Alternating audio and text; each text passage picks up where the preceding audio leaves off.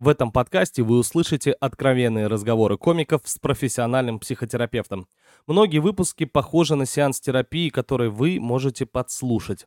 Если для вас это будет полезным, поддержите нас на Бусте. Ссылка в описании. Поехали.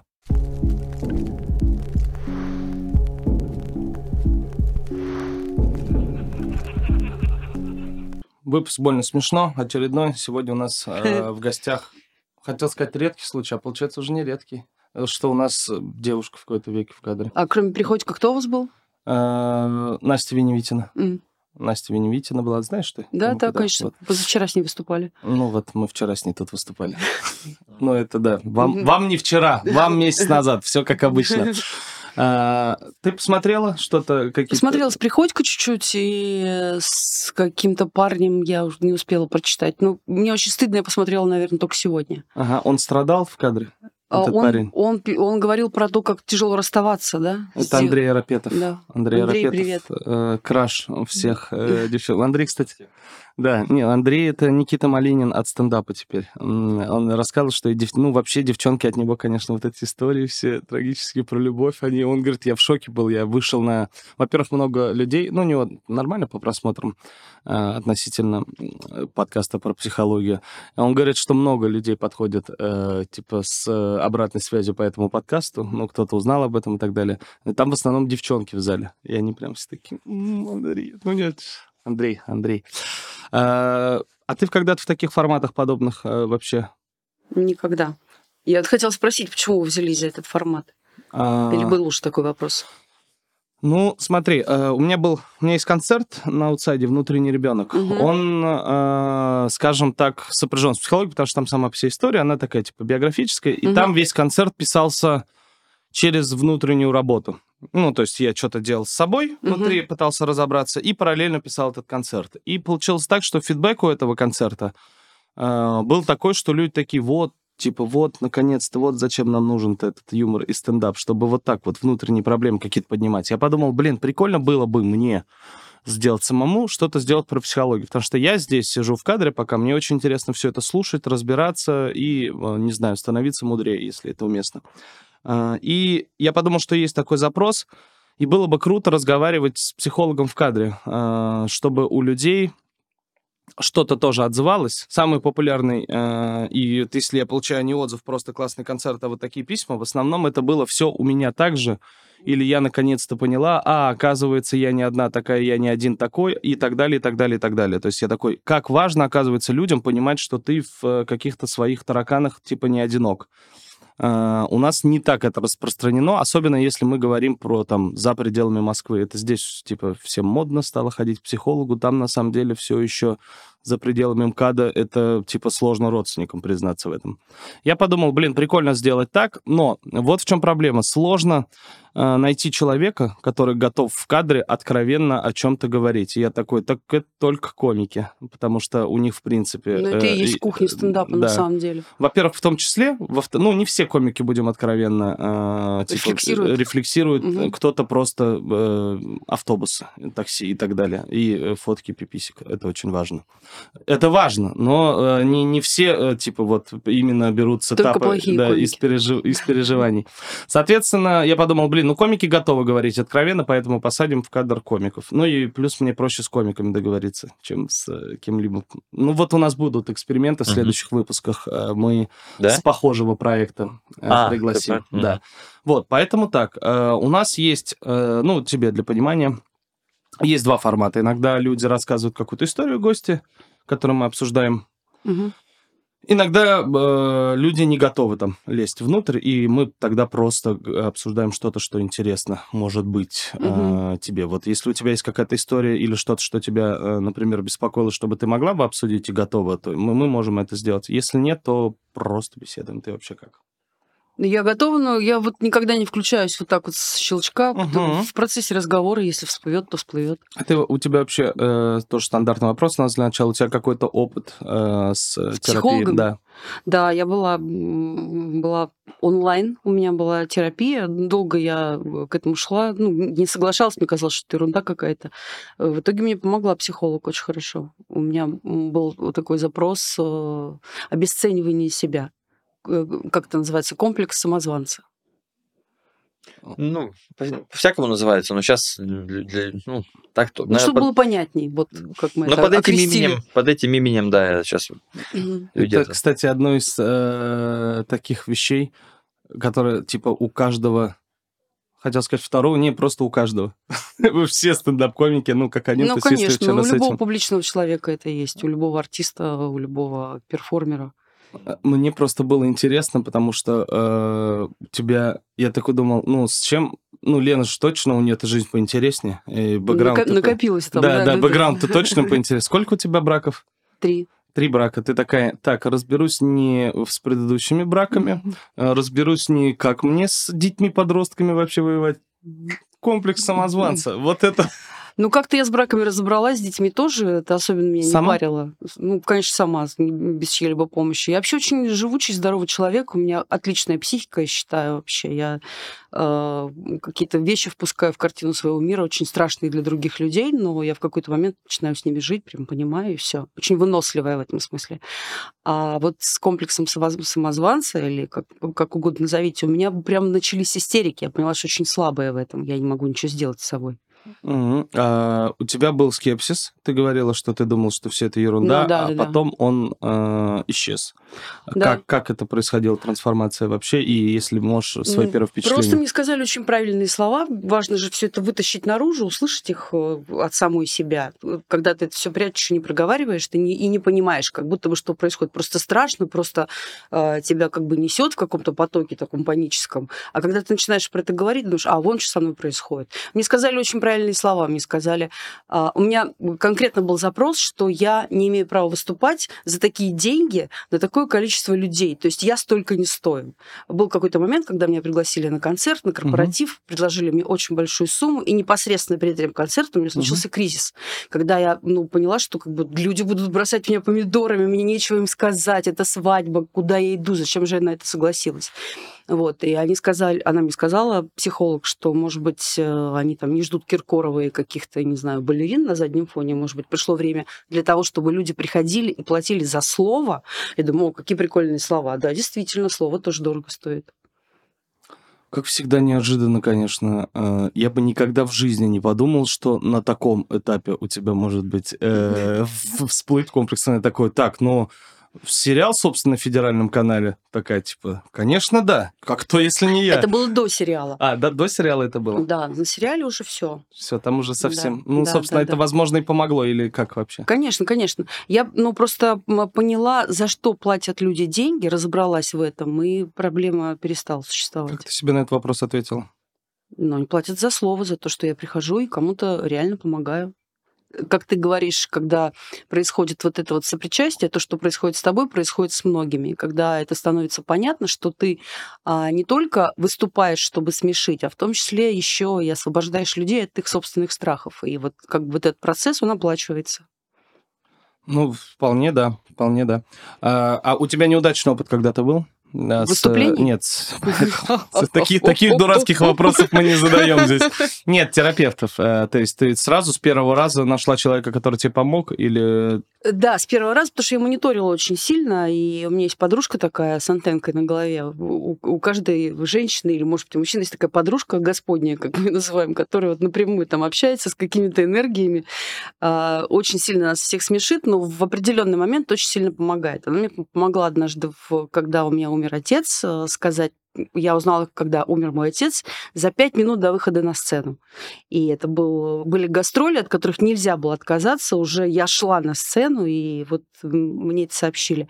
И она мне сказала очень правильные слова. И вот когда вот уже случилась эта ситуация, она мне подсказала психолога, я подумала, ну раз это от нее, значит, как бы надо туда идти. Давай мы опредметим, просто, может быть, кому-то это полезно будет. Какие слова можно подобрать э, Перед человеку? э, Да, выступлением я опять же задала вопрос, имею ли я право выступать в такой ситуации.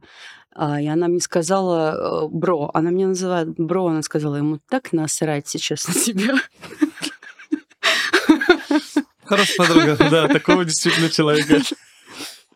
Но если проблема была не в том, что э, не в том, чтобы справиться с горем, э, Нет, выходя не на в выступление, а в том, не в чтобы обвини- э, с виной, Да, то, наверное, да, можно Да. и так сказать. да.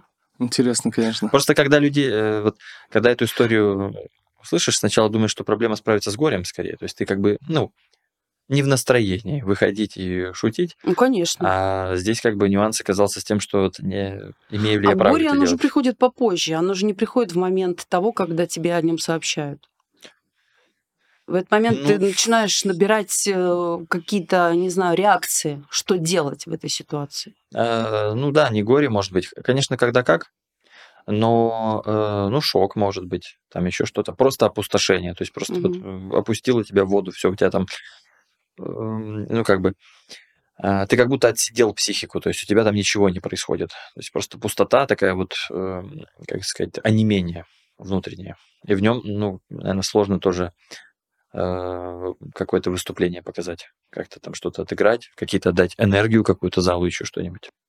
Но я думаю, что ты У со меня своим... не было не менее, у меня э, я очень как бы активна в том числе, когда у меня шок. И я стала приставать к людям, что мне делать, что мне делать, что мне делать, что мне делать. Я прям приходила, это было очень смешно, потому что в этот э, день умер Децл. Это было 3 февраля 2019 года, и мы ехали с комиками, с другими в, в машине, и они обсуждали целый день смерть Децла. А спустя там два часа я узнала, что умер мой отец. Когда я пришла к комикам, которые продолжали а, обсуждать его смерть, я думаю, ну, как им сказать, что еще кое-кто сегодня умер, давайте поговорим об этом. В этот раз хотя бы нет передоза. Да-да-да. Больше внимания заслуживает человек. Это, Да, к да, этому да. не шел хотя бы. Откуда ты знаешь? Я, когда это сказал, я уже подумал, я такой, блин, хотя не знаю, но попробуем перескочить, думаю, Серег такой, нет, нет. Не, ну просто А правда... кто эту хуйню сказал? Не, факт, что фигню ты сказал, но просто любопытно, что ты же не в курсе вроде как. Ну да, да, я просто... Там же тоже э, шло ли к этому? То есть это, это было неожиданно или... Ножи, ну, болел долго. Болел пожилой человек. А, ну, еще, наверное, тебе помогает в таких случаях, что ты слишком много раз в жизни делала что-то на сцене, в кадре, а, когда у тебя, ну, происходило, типа, это уже как-то... Ну да, да, да, постоянно. А, Я себя внутри называю кризис-менеджер, потому что не знаю, как у других людей, у меня очень часто бывает ситуация, когда а, мне нужно делать привычные дела, и в этот момент я узнаю вот это. Или там, допустим, случается вот это. Ну, тысячу вот, когда э, у сына было сотрясение мозга, мне нужно было выступать. Ну, когда ты актер, ты же постоянно переносчик э, вот этих вот всех вещей, ты же не можешь отказаться, ты все равно идешь и выступаешь. Да, конечно. э, а вообще это как-то влияет на психику? Вот что мне интересно. А когда ты вот так вот переосиливаешь, пересиливаешь себя в кризисный момент, и ты выходишь что-то делать. А Ты имеешь в виду, наносит ли это какое-то повреждение? Вот, да, знаешь, есть типа, такое, что ты навсегда? эти эмоции, ты сейчас их подавил, куда-то отложил, они потом еще сильнее из тебя Или выстрелят. присовокупил, Да. Присовокупил? конечно. Ну, вот, допустим, играю я Шекспира и узнаю вот А, это. И это присовокупил, очень- в смысле, буквально Да, да, да, направил их прямо сейчас? это, да, направил туда. Но тут еще вопрос в том, насколько... Ну, то есть, если ты выходишь играть Деда Мороза, например, на детском утреннике, то у тебя может при совокуплении депрессии не так сработать немножко. То есть оно как бы не тот эффект окажет. Почему? Откуда ты знаешь? Ну, во-первых, из личного опыта, а во-вторых... Ты играл э, Деда Мороза? в- на детском утреннике, да, не в правильном настроении, попробовав его присовокупить. Во-вторых, ну, потому что детям понятно, что нужно. И им не нужно контактировать с депрессивными чувствами взрослого человека. Они хотят совершенно другого. И они не понимают, что делать с своими чувствами. Да и взрослые не понимают, Ты что делать. актер? Нет. А почему ты играл Деда Мороза? Значит, ты не играл Деда Мороза. Почему? Ну, потому что ты не актер. Ты не умеешь играть. Поэтому ты не разделил работу и а, вот эти чувства. Да, я просто а про то, что... умеет это соединять. э, совок- Почему? То есть я же все равно, м, скажем, а, могу понять, что такое присовокупить те или иные чувства. То есть, э, по сути, здесь речь идет ведь о том, чтобы э, самопроизвольно ввергнуть себя в определенный транс. То есть, э, воскресив какие-то переживания внутри себя, воскресив какие-то позицию какую-то заняв, действительно начать что-то чувствовать и находиться внутри какого-то процесса. То есть это, ну, как бы действительно почувствовать что-то. И затем действительно выразить это наружу. И, в общем, э, скажем, я, конечно, про очень конкретный момент говорю, да, с тем, что там Дед Мороз в этой, э, скажем так, постановке тоже должен был быть опечален случившимся, там какие-то воришки украли у него подарки или еще что-то. И я действительно решил, что вот та органика той, то, тех депрессивных переживаний, которые я прямо сейчас испытываю, поможет мне, ну, как бы вот, действительно депрессивно это сделать. Но, несмотря на то, что я, в общем, играл то, что было положено, по моим субъективным переживаниям, это не то, чтобы сработало так, как я ожидал. А со стороны что тебе сказали? А, ну, те, э, люди же не всегда могут понять, что произошло и как-то это предметить, но те, кто поняли, сказали, что считывалось не то. То есть считывалась не, не, не депрессия Деда Мороза, а какие-то другие вещи, действительно. Проклятый как будто... Новый год да, опять он наступил. Даже, ну, и при этом я же к тому, что э, чтобы присовокупить эти чувства, а, может, мне, конечно, не очень понятен процесс трансформации этой, потому что действительно не актер. Ну, сейчас тогда, может быть, какие-то пояснения произойдут. А, я имею в виду, что сам персонаж или сцена, или что-то, что ты хочешь добиться как актер в, это, в этом конкретном моменте, там, а, не соответствует этому переживанию. То есть как бы непонятно, как здесь, э, как эти чувства должны пересечься. Вот я про это. То есть э, как я, я поняла, но а, я бы сказала, что ты просто еще а, в этом смысле неопытный актер, потому что, а, во-первых, никто не сказал, что Дед Мороз должен быть а, обязательно веселым и нести те самые чувства, которые он должен нести. Кто придумал эти правила? Во-вторых, вот что у тебя сегодня есть, то ты и отдаешь. Это ну правило актера. Интересно. Um... То есть, э, с твоей точки зрения, действительно, э, в чем я пришел, то я и делаю. Конечно, да. Это как бы, мне кажется, ну тут есть, мне кажется, что обсудить, потому что мне это кажется больше позицией скорее борьбы и самоотстаивания, а не фокусе на нуждах э, тех, кто будет это смотреть. Но ты же не отказался от этой роли в этот момент ты же продолжил ее делать, значит, ты взял на себя какую-то ответственность. Все а брать ответственность это уже более профессиональная черта. Так, я взял эту ответственность. Так. И дальше возникает вопрос, вот о чем, да? Ну, то есть сейчас э, надо просто реально разобраться. То есть что, с чем я пришел, то я и отдаю, так? А, мы говорим про театр, про роли. Угу. Ну, то есть э, в каком состоянии я нахожусь, какая энергия из меня ретранслируется, то я и интегрирую Если в то, ты что согласился играю. выходить на сцену, значит, ты несешь ответственность за то, что ты, как ты говоришь, ретранслируешь те чувства, которые в тебе есть на данный момент. А, есть... а если ты, не, ты считаешь, что для роли Деда Мороза не подходят такие чувства, ты отказываешься. И не несешь такую ответственность. Это интересно, потому что вот, допустим, у меня есть там какое-то даже не роль Деда Мороза, а, ну, допустим, мне нужно выйти и что-то сыграть. Например, режиссер хотел бы, чтобы я дал вот это, чтобы от меня чувствовалось вот это, потому что он видит сцену определенным образом. Я в себе сейчас этого не содержу. Как с этим быть? То есть я сейчас пришел, из меня Ты говоришь про другое. репетицию или про спектакль? Да, да про спектакль, про репетицию, да как угодно можно. Это не как угодно, это два разных процесса, спектакль и репетиция. Угу. Ну, интересно. Внутри репетиции мы ищем, мы пробуем и так, и эдак. Веселая Джульетта, грустная Джульетта, Джульетта, не знаю, подорванная Джульетта, меланхоличная Джульетта, эдакая и разэдакая. А когда мы уже фиксируем спектакль, это определенные уже наборы реакций для этого спектакля, где ты должен их, как ты говоришь, выдавать в себе, Так. извлекать из себя в данный Да. конкретный момент. Соответственно, я- лично я тут вижу И- принципиальное И у противоречие. тебя пока уже есть эта, эта мышца, грубо говоря, актерская, понимаешь, которая как бы м, зрителям сообщает о том, что с тобой происходит именно это. Совершенно верно. Но И если ты э- эту, эту форму напомнишь, наполнишь немножко другим содержанием, а, она будет чуть-чуть другая, но по набору реакций будет то же самое. Тогда хочется пример. Хочется более какого-то доступного, ну, более приземленного какого-то. Хорошо, у нас была актриса одна, это очень смешной случай, которая а, играла проститутку. Мгм. а, курила, пила, обнималась с мужчинами. И был один спектакль, когда она в этот день, когда играла проститутку, покрестилась. Стала христианкой. Так. И она придумала свой рисунок роли. Она была э, проституткой, которая не курила, не пила и не обнималась с мужчинами. Но, тем не менее, она оставалась проституткой для всех. Это возможно, но тем не менее, э, в случае, если от нее не требуется что-то конкретное. То есть, если у нее есть действительно простор для того, чтобы сделать то, ну, то что она хочет сделать.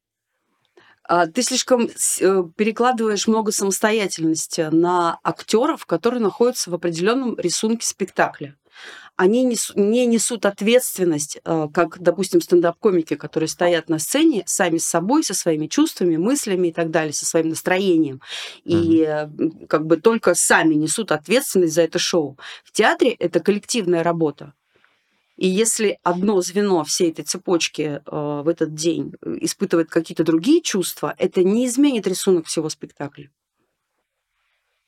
Но это как бы для меня все это никак не закрывает пока что еще вопрос с присовокуплением. То есть идея в том, что если я пришел в каком-то состоянии, то у меня есть как бы свобода э, теперь сыграть э, вот, ну, то есть, если я пришел там, условно говоря, действительно крестившись, и у меня преисполняет там какое-то, не знаю, э, на меня снизошло некое морально-нравственное озарение. Я сейчас в другом некоем таком состоянии, гораздо более, скажем, таком, ну, стыдливом в хорошем смысле. То есть я не, не без, нет, ну, для бесстыдства сейчас нет места, я в другом состоянии.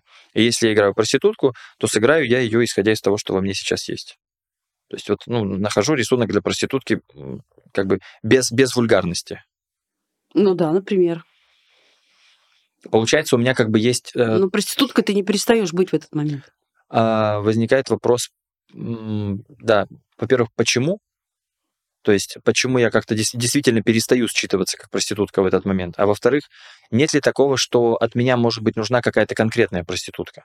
То есть, что действительно, э, вот э, у меня, может быть, есть предубеждение, действительно, что рисунок спектакля, он как бы предполагает, что я, может быть, рамки и не супер узкие, но какие-то будут.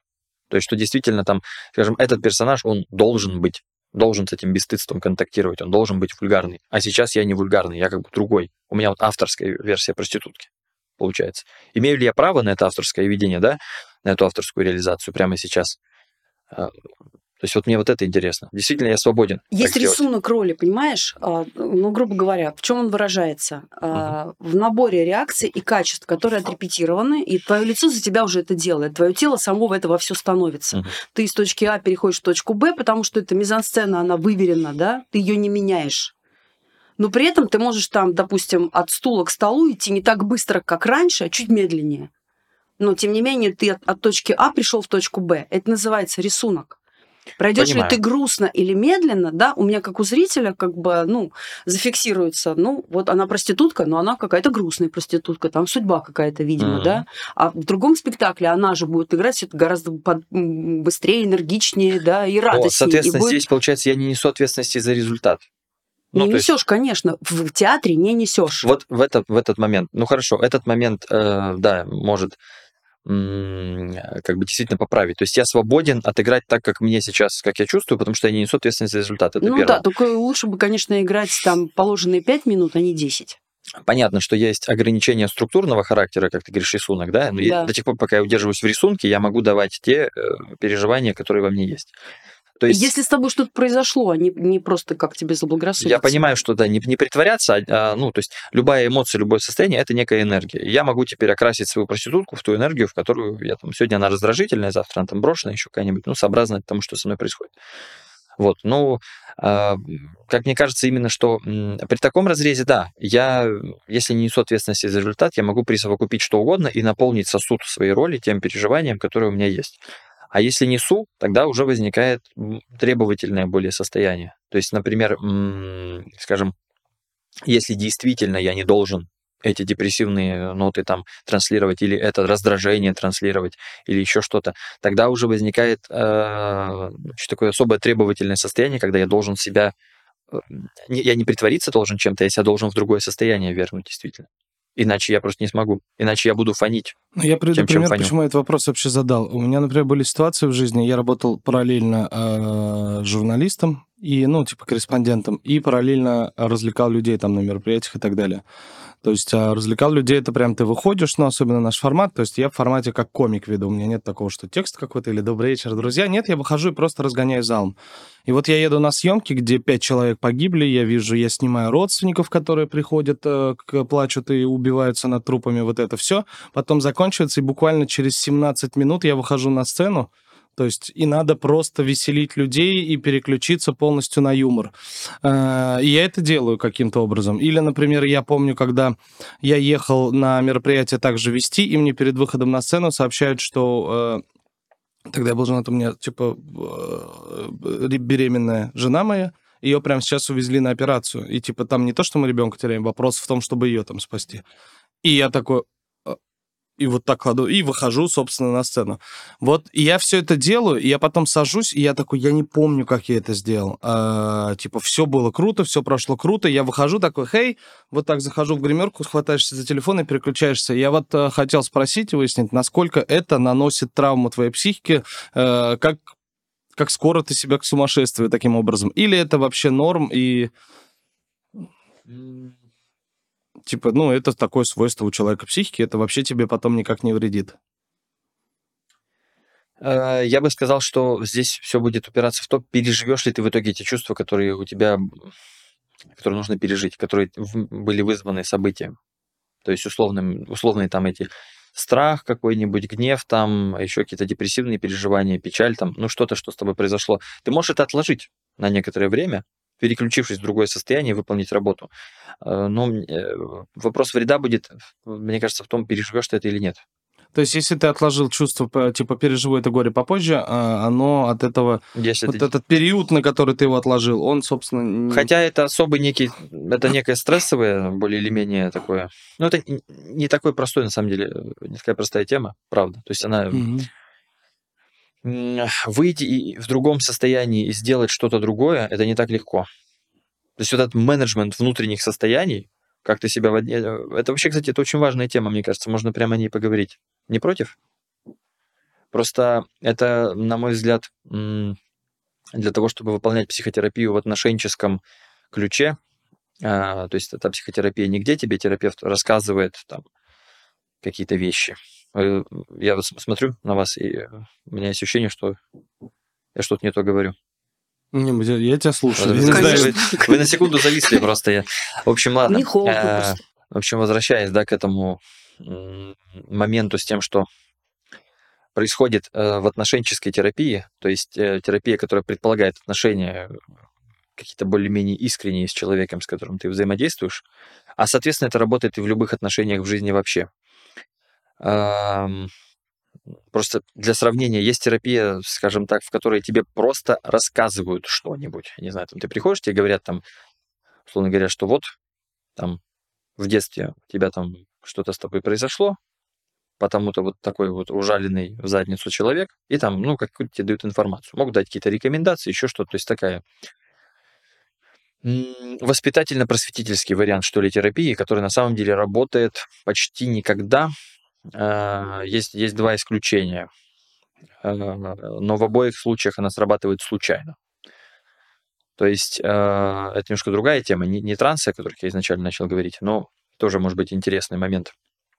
В жизни человека, ребенка маленького, и если это не дали ему, пока он был маленьким ребенком, остается и дальше эта потребность в какой-то э, в разных возрастах, в разных э, жизненных периодах ребенок по-разному воспринимает любовь. И в определенный возрастной период ребенок воспринимает любовь через то, что ты э, ему рассказываешь всякое о мире и о жизни. То есть ему буквально нужно вот... Он чувствует, что его любят, если его пытаются чему-то научить, если ему пытаются что-то рассказать, как устроены Это какой вещи. период примерно возрастной? Эм, ну вот все слишком индивидуально, но где-то в районе 7 лет плюс-минус что-то такое, чуть пораньше, может быть, чуть попозже там, ну где-то вот в этом районе. То есть ребенок, ну он прям хочет. То есть это видно, что он получает удовольствие, когда ты ему что-то рассказываешь, и он много вопросов может просто задавать. И в целом он любит, когда с ним разговариваешь, когда ты ему рассказываешь что-то. То есть не сколько интересуешься им, сколько рассказываешь ему что-то. И так он воспринимает любовь. И у некоторых людей на этом этапе могут быть нарушения в семье. Например, эм, типичная ситуация. Кризис трех лет, так называемый, э, вот момент борьбы с родителями не пройден, и в, в момент э, для тебя родитель это скорее такой антагонист, скорее такой противник, с которым ты скорее споришь и противопоставляешь ему свою волю. То есть там говорит, иди чисти зубы, там, ты не, не хочешь не чистить зубы, не учиться, ничего не делать, и в итоге там э, ты даже согласен себе вредить, лишь бы не сделать, что родитель хочет.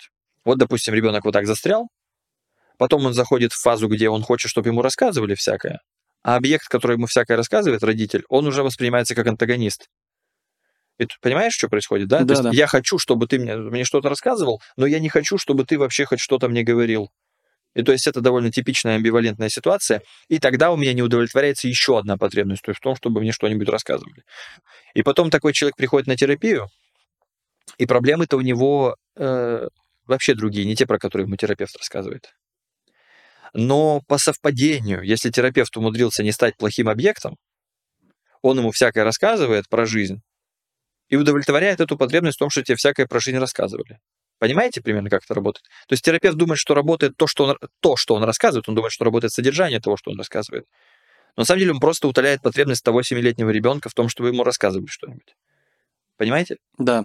Э, Я просто буду периодически Лен включать. Ты, в, как человек, у нас не каждый раз бывает э, гости с опытом такого родительства Мгм. достаточно продолжительного. В тебя это как-то отзывается? Ты такая сопоставляешь, а, ну вот здесь так было, Да, здесь- да, да. Я вот, когда Сергей говорил, я только ее перекидывала. Три года, семь лет, 14 лет. Это, 20 это, лет. это невозможно не заметить. То есть, Ну. если есть какая-то действительно, типа, на, ну, на детей не наплевать, и есть какая-то вот наблюдательность, то какие-то эти периоды в любом случае будут заметны человеку, если он хоть как-то смотрит. Второе, это я рассказывал о том, когда работает э, дидактическо-воспитательная терапия, когда тебе что-то рассказывают. И второй вариант, это если человек, который к тебе пришел, он уже на самом деле э, капец какой зрелый сам по себе, и ему плюс-минус что-то непонятно действительно, что в жизни происходит, и ему вот ему рассказываешь, и он на самом-то деле по большей части разобрался вот и без тебя, то есть он, он, он может даже как-то оттолкнуться от того бреда, который ты говоришь ему, и как по-своему там потом выкрутиться. То есть, по сути, когда ты помогаешь кому-то, кто уже сам довольно-таки неплох в плане того, чтобы справляться с жизнью, это как раз то, что можно встретить на супервизии. То есть иногда там если сам к тебе терапевт приходит, уже более-менее такой здоровый сам по себе, и ты ему можешь его особо не лечить, ты можешь сказать, ну вот, ты делаешь фигню, вот посмотри, у тебя вот тут крыша едет. Этого достаточно. То есть трехминутного разговора тебе говорят, ты идиот, вот у тебя здесь вот ты больной. Ты говоришь, точно, точно. идёшь». Супервизия, ты знаешь, да, что это такое? Ну, это когда терапевт, э, у которого проблемы в работе, приходит к терапевту по- покруче и рассказывает ему о своих проблемах в Мгм, работе, и тот ему мгм, помогает, в общем, разобраться. Прикольно. Мгм. Но без этого никуда, да. В общем, суть в том, что дидактически-просветительская терапия, она вот работает только если либо человек уже капец как э, мастерски орудует ментальными инструментами сам, и ему на самом деле не очень нужен терапевт. И второе, если у него есть вот эта вот какая-то потребность. Но в обоих случаях, как я сказал, это работает по случайности, как мне кажется. То есть это, это мое мнение, но а, я в нем довольно глубоко убежден. Не прям охренеть как глубоко, но довольно глубоко. Вот. эм, А теперь возвращаемся к тому, о чем я изначально начал говорить. То есть отношенческая терапия, как она работает. И вот в ее основе лежат эм, эм, такие моменты, связанные с, с так называемыми переносами и контрпереносами. Но вот если говорить человеческим языком, человек, клиент, да, вот условно говоря, просто, или человек в отношениях, не обязательно клиентом психотерапевта быть, он придет и он сделает с тобой что-то. Он заставит тебя как-то себя чувствовать. Например, эм, есть люди, которые мастерски вызывают к себе ненависть. То есть они вот, ну, занимают активно такую позицию какой-то своей такой беспомощности, жалкости там или еще чего-нибудь, или как-то еще вот так вот себя позиционируют, как так себя ведут, что прямо вот хочется, ну, ты действительно начинаешь чувствовать ненависть. То есть ты ее прямо испытываешь, и они, в общем, в курсе. Э, Точнее, никак не в курсе, они не делают это специально. Это непривычно.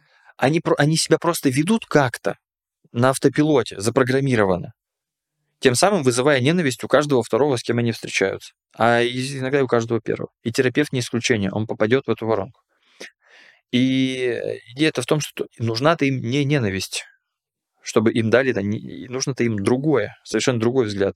Но если ты вот здесь, вот, условно говоря, как актер из примера, отыграешь из того, что тебе дали, и сегодня ты ненавидящий терапевт, то ты просто сделаешь все то же самое, что делают все те люди, к которым он приходит. Он тебя превращает всех в ненавистников, вот так штампует, и его все ненавидят. Да, у меня опять глазами просто четкий абсолютно пример. У нас Запросто. есть мальчик э, в школе, mm-hmm. первоклассник, которого действительно вызывает такие чувства. Причем я просто запаривалась, думаю, господи, ему всего 7 лет, как он успел да. так быстро наработать вот этот вот навык прям за секунду из да, людей вынимать да. это все. Моментально. Да, конечно. и вот сейчас все учатся, и педагоги, и родители в том числе, как бы по принципу айкидо получая эти чувства, как бы не давать ему то, что он хочет. Заменять это прямо сразу на какие-то тактильные вещи. Это реально работает. А, не давать ему что? Не давать ему э, вызывать в тебе эти чувства, а, а показывать ему э, он же привык, он как подкармливает голубей, грубо говоря. Он как бы дает и знает, что после этого последует очень бурная реакция. Угу. И если ее ему не давать, как бы это сложно ни было, да, а просто подойти, погладить, сказать, ты такой прикольный, как бы у него как бы происходит сбой в программе. Он Но начинает тут, кстати, вести себя совершенно Вот тут очень важно, э, из какого чувства это сделать. То есть акт «ты такой прикольный» и погладить, это все еще может быть актом ненависти. Потому что я... Но это же искреннее чувство, это же... Если это искреннее конечно, чувство, то да. Конечно, А вот дело в том, что э, с какого перепугу начать чувствовать искреннее чувство какое-то другое, кроме ненависти, если ты чувствуешь ненависть. Можно технически, что он, например, делает, это просто вот у меня такое, что он делает, что он вызывает ненависть, например. Это индивидуально. Пришел... Это голос, это совокупность всего, понимаешь? Он может так что-то сказать, понимаешь? О, и, да. И, и попадает прямо сразу. Да, все, я Понимаешь? Очень быстро я понял, да.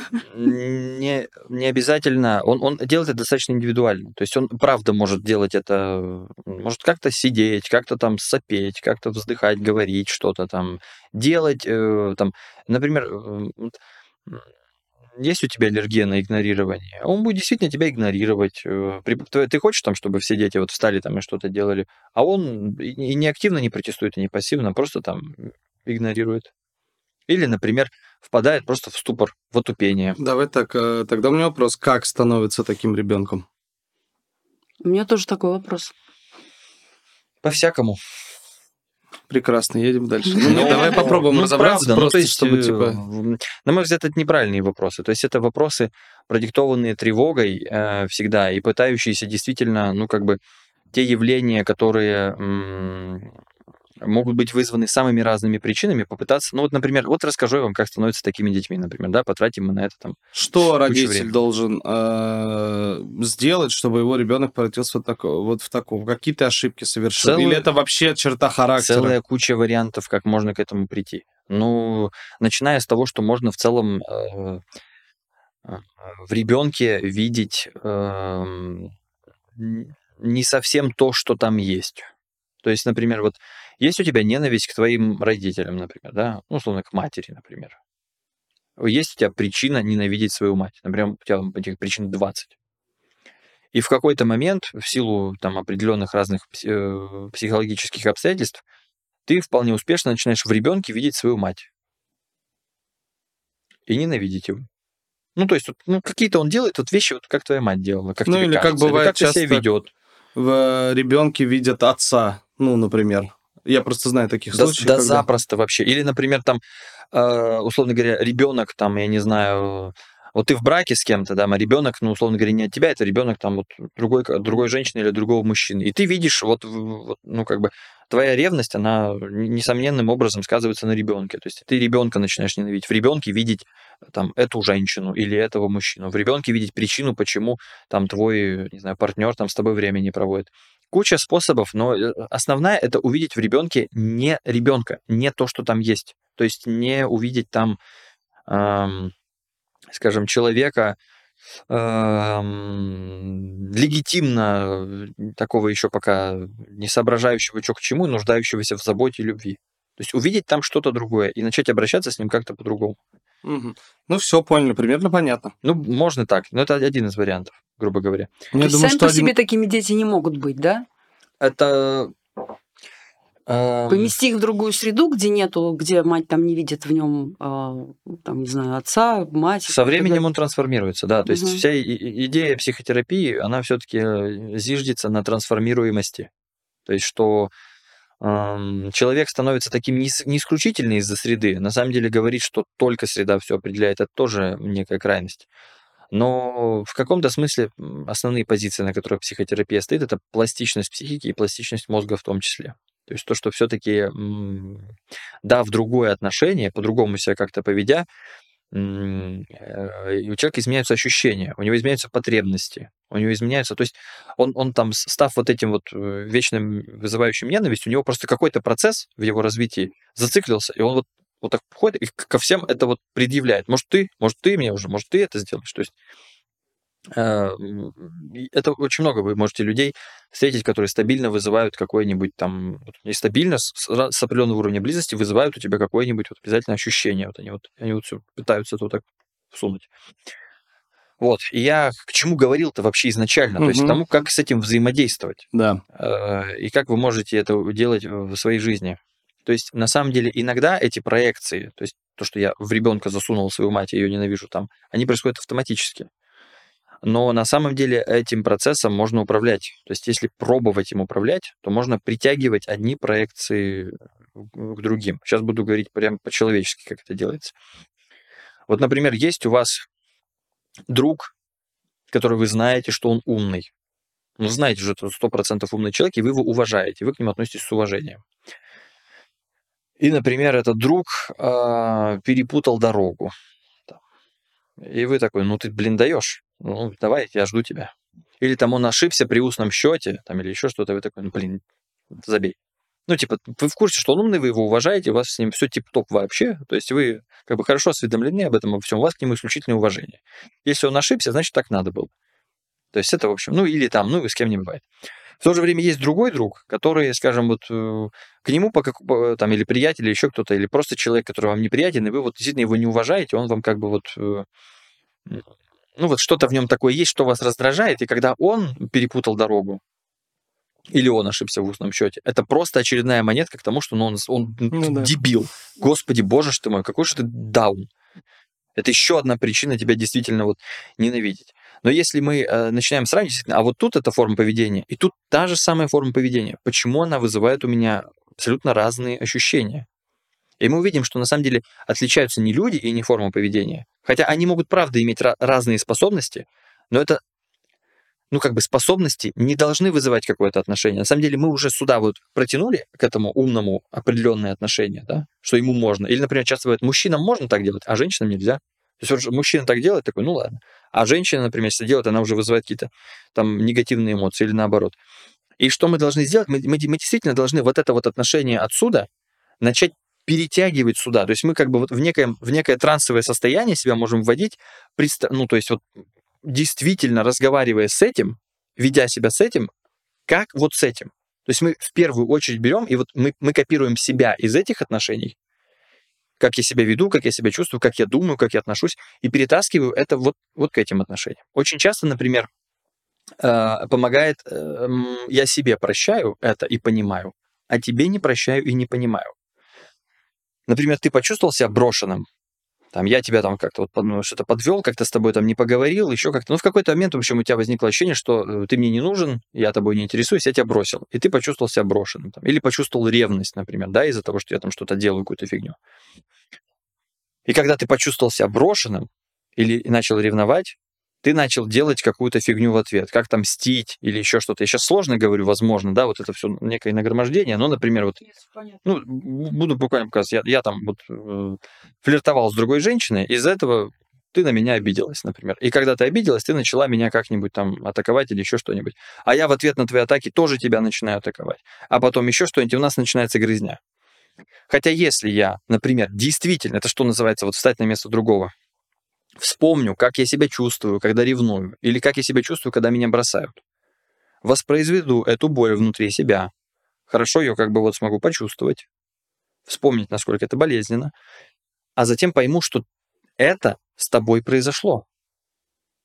Ну, что вот эта вот, вот трудновыносимая фигня, она внутри тебя находится. То есть на самом деле, оказывается, ты не сволочь, которая вот всю вот эту фигню делает со мной, да, а тебе больно. Я, я могу понять, как тебе больно, и я даже могу понять, что там специально это сделал или не специально, адекватно или неадекватно, но в итоге так случилось, что тебе больно из-за меня.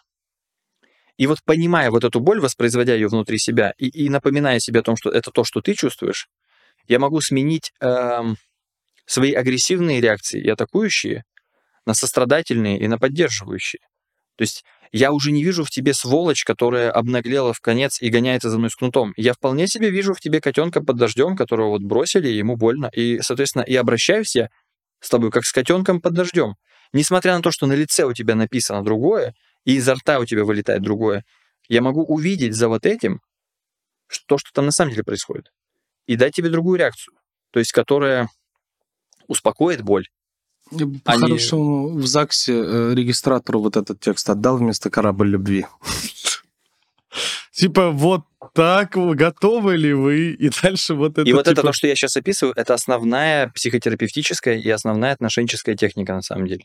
То есть это самое главное. Э, мы всегда находимся в трансе, но мы не всегда этот транс выбираем. А способность выбирать транс Транс это как бы какая-то вариация реальности, как какая-то версия, версия событий. Я вот считаю, что вот это так, вот это вот так, вот это вот так, и веду себя сообразно этому. То есть я вижу вещи определенным образом, я вижу определенную картину реальности. И если я смогу ее переконструировать, а я на самом деле могу, то есть это то, что вот считается совершенно напрасно, что, что типа не особо подвластно, типа, ну вот она реальность, я ж не могу ее там, типа, ничего с ней поменять. Но это вообще не так на самом деле. Мы ребенку что-то вменяем. Э, и когда мы это делаем, мы уже трактуем его действия как, э, там, не знаю, он, вот он такой человек. То есть мы, мы действительно берем ребенка и описываем, вот, вот мы уже начинаем к нему как-то относиться. Если мы э, те мотивы, которые мы ему приписали, э, скажем, мы сможем увидеть в нем не вот, не вот этого сволочонка, а себя, то есть мы сможем понять, какую боль он испытывает. Для этого нужно буквально ставить себя на его место. То есть буквально, ну вот, если хотите, приведите какой-то конкретный пример. У тебя есть дети? Ну, я собственных нету, но я проработал с детьми, не знаю сколько лет, и это это даже назойливее, потому что тебе никак не спасает э, родственная связь. То есть у тебя нету опоры на... Ну, ты, ты когда ты мать или другой родитель, назовем его отец, а, ты же не работаешь с ними. Не ты раб... же с ним находишься в потоке, в каждодневном. Да. Дело в том, что просто вот э, это, это правда, с одной стороны, усложняет, но с другой стороны, именно при работе тебе приходится научиться действительно любить этих детей. То есть не вести себя с ними хорошо, а действительно любить их. То есть потому что, когда ты работаешь с ребенком, это не, не медицинская работа, да и со взрослым тоже. Это типа ты вот такой вот его родитель. Ну, просто вы с ним как бы... Ты как воскресный папа, то есть, типа, да, тебя там на, на тюремное свидание его к тебе приводят, типа, раз там реже, чем родитель. Но на самом деле это просто ты, ты еще один родитель. И я понимаю, что, да, есть, э, есть разница э, с тем, что, как бы, вот у меня нет своих детей. Но вот мне в рамках терапевтического опыта, это просто, чтобы людям, не знаю, было проще мои слова всерьез воспринимать, а, не то чтобы мне нужно быть алкашом, чтобы понимать э, или помочь людям, которые страдают от алкоголизма. То есть это периодически говорят, как ты можешь там mm-hmm. войти в положение или что-то сделать, ты же не то или ты же не это. Но на самом деле самый разный опыт есть, и он, как, как потом показывает yeah. практика, когда этот опыт переживаешь, ничем не отличается. То есть это буквально... Вообще, родительство и алкоголизм сравнить, это, конечно... Ну а что нет? Иронично. Нет, ну правда, что, э, скажем, в терапии... И родители, э, в терапии все очень... Все в нем есть. Я, я алкаш и родитель, да. да. Я даже и рожавшая женщина. То есть я, у меня есть опыт э, впадания, я не знаю, в какое-то очень особое состояние. Мне рассказывала женщина про то, как она рожала в очень специфических обстоятельствах. Во время секса? Слушай, Было бы прикольно, кстати. Лучше бы так. А, лучше бы так. Ну, короче, там я не буду э, добавлять подробностей, потому что они, скажем, не вижу, зачем их добавлять, и плюс они малоприятные.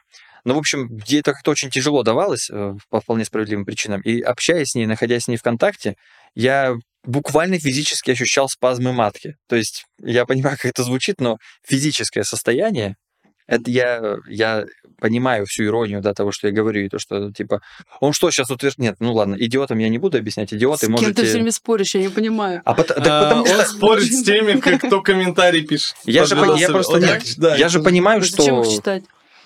Интересно. Да. Я, кстати, а... тоже думал, что психологи не читают комментарии. Я был а уверен, зачем? что Почему? Сереге все равно. А... Так это же, это же просто, как сказать... Это Нич... же не обратная связь, ты же понимаешь. Почему?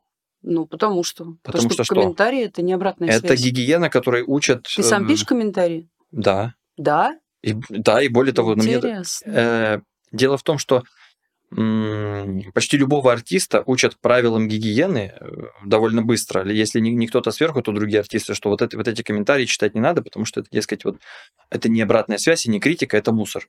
Но на самом деле это... это... Я не назову это мусором, просто э, это, э, как тебе сказать, пишут люди очень часто, как правило, которые э, не хотят разобраться, да. которые э, высказывают свое сиюсекундное состояние. Да. Возможно, завтра они написали бы другой комментарий. Совершенно верно. И к тебе это не имеет никакого отношения, кроме того, как к ним имеет А это, это уже утрированная версия. То есть, на самом деле, этот э, способ сказать, что это к тебе не имеет никакого ощущения, это вариант более или менее надежной самозащиты.